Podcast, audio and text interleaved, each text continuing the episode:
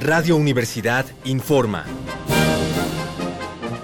Corte informativo del domingo 29 de septiembre de 1968.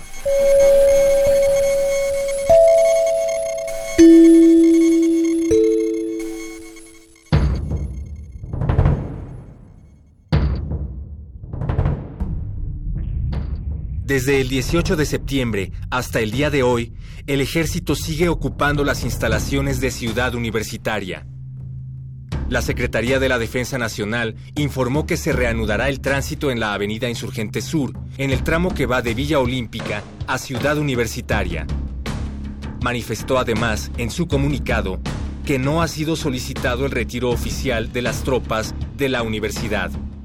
Por otro lado, en atención a la propuesta que hizo ayer el rector Javier Barro Sierra sobre establecer vías de comunicación con el estudiantado, Roberto Escudero, integrante del CNH, manifestó su disposición a reunirse con los representantes gubernamentales. Estos últimos son Andrés Caso, gerente de personal Pemex, y Jorge de la Vega, presidente del IEPES. Ambos rechazaron la propuesta de Escudero. Por último, continúan las tensiones en el estado de Veracruz. Desde el 26 de septiembre, la policía veracruzana ha disuelto por medio de la fuerza dos manifestaciones de apoyo al movimiento estudiantil y ha realizado numerosas detenciones en Jalapa y Orizaba.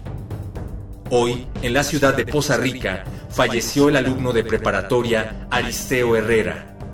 Su muerte fue ocasionada por el disparo de un policía no identificado cuando un grupo de estudiantes intentaba rescatar a uno de sus compañeros capturado por las fuerzas policíacas. En este momento, los jóvenes se encuentran reunidos en el Parque Juárez de Poza Rica a modo de protesta por la muerte de Aristeo Herrera. Seguiremos informando, siga pendiente de los reportes de Radio Universidad.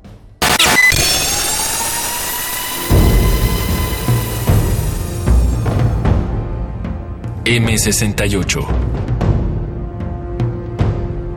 50 años del movimiento estudiantil.